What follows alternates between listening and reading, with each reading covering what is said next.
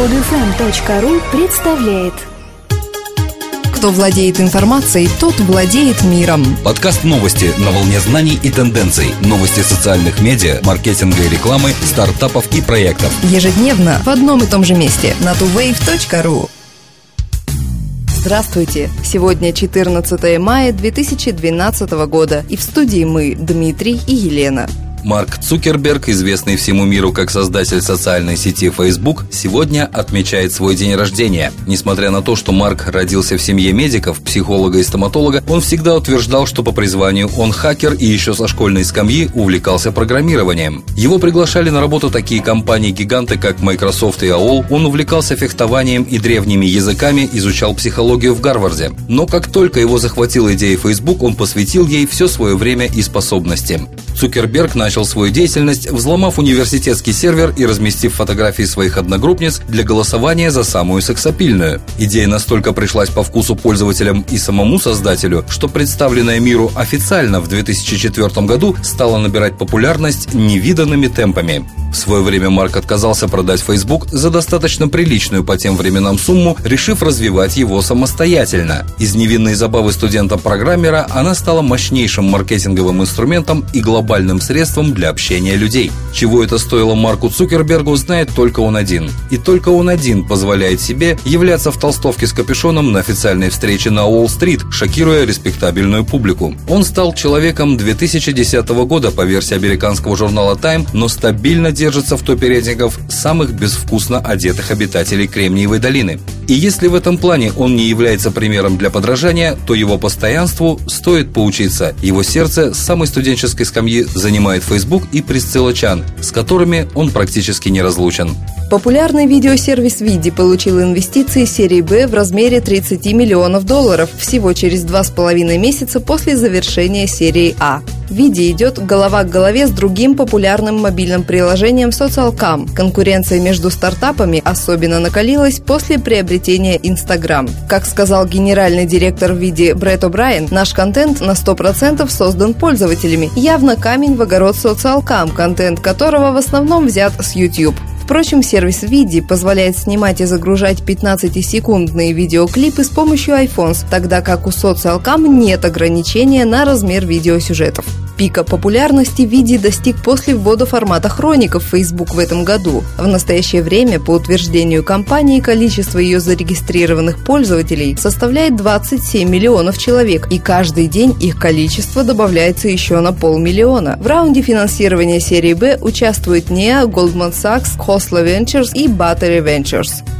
В руководстве компании Yahoo произошли серьезные кадровые изменения. Скотт Томпсон, генеральный директор Yahoo с января этого года, оказывается, приписал в своем резюме несуществующее образование в области компьютерных наук. Скандал вокруг Томпсона разгорелся около двух недель назад. Во время заседания по разбору инцидента, которое проводилось в компании, Томпсон заявил, что ошибка была сделана агентством по подбору кадров. Согласно его словам, это произошло, когда он устраивался на работу в eBay. В ответ то самое агентство по подбору кадров сообщила, что может продемонстрировать всем резюме Томпсона, в котором он присвоил себе несуществующую степень. В результате скандала Томпсон получил отставку. Временным генеральным директором стал Росс Левинсон, который до настоящего момента занимал пост главы компании Yahoo по глобальным медиа.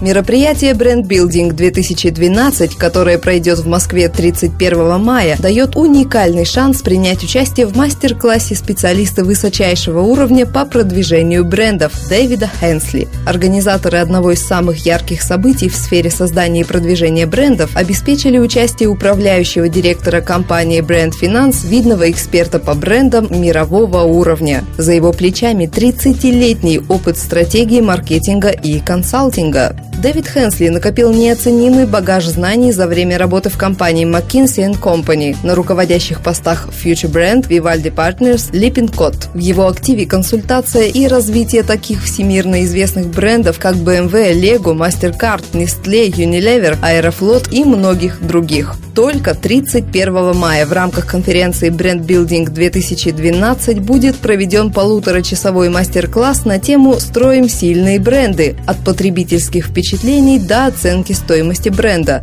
который даст возможность ознакомиться с наиболее эффективными международными практиками непосредственно от специалиста глобального брендинга Дэвида Хенсли.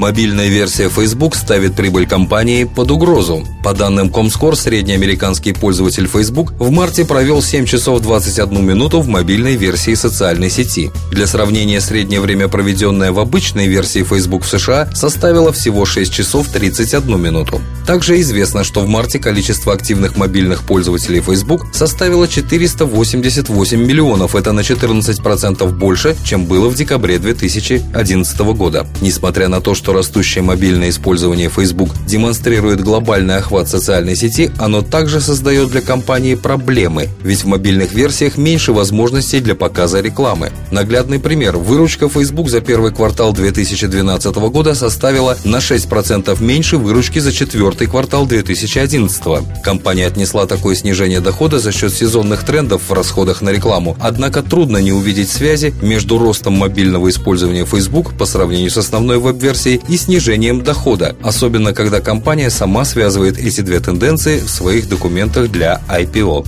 В Рунете разоблачили бабку по вызову Первого канала. Блогеры выяснили не только настоящее место жительства пенсионерки Нины Тороповой, но и ее политические пристрастия, сделав хэштег «бабка по вызову» одним из главных русскоязычных трендов в Твиттер программе «Время», которая вышла на Первом канале, был показан сюжет про ситуацию на чистых прудах. Как оказалось впоследствии, ветеран труда, которая жаловалась на участников акции на Чистопрудном бульваре от имени местных жителей, прописана совсем в другом районе, Басманном, и работает в местной управе за два километра от места событий. Нина Трофимовна является председателем местного совета ветеранов, состоит в рядах «Единой России», была председателем участковой избирательной комиссии номер 26 и даже получила за это официальную благодарность.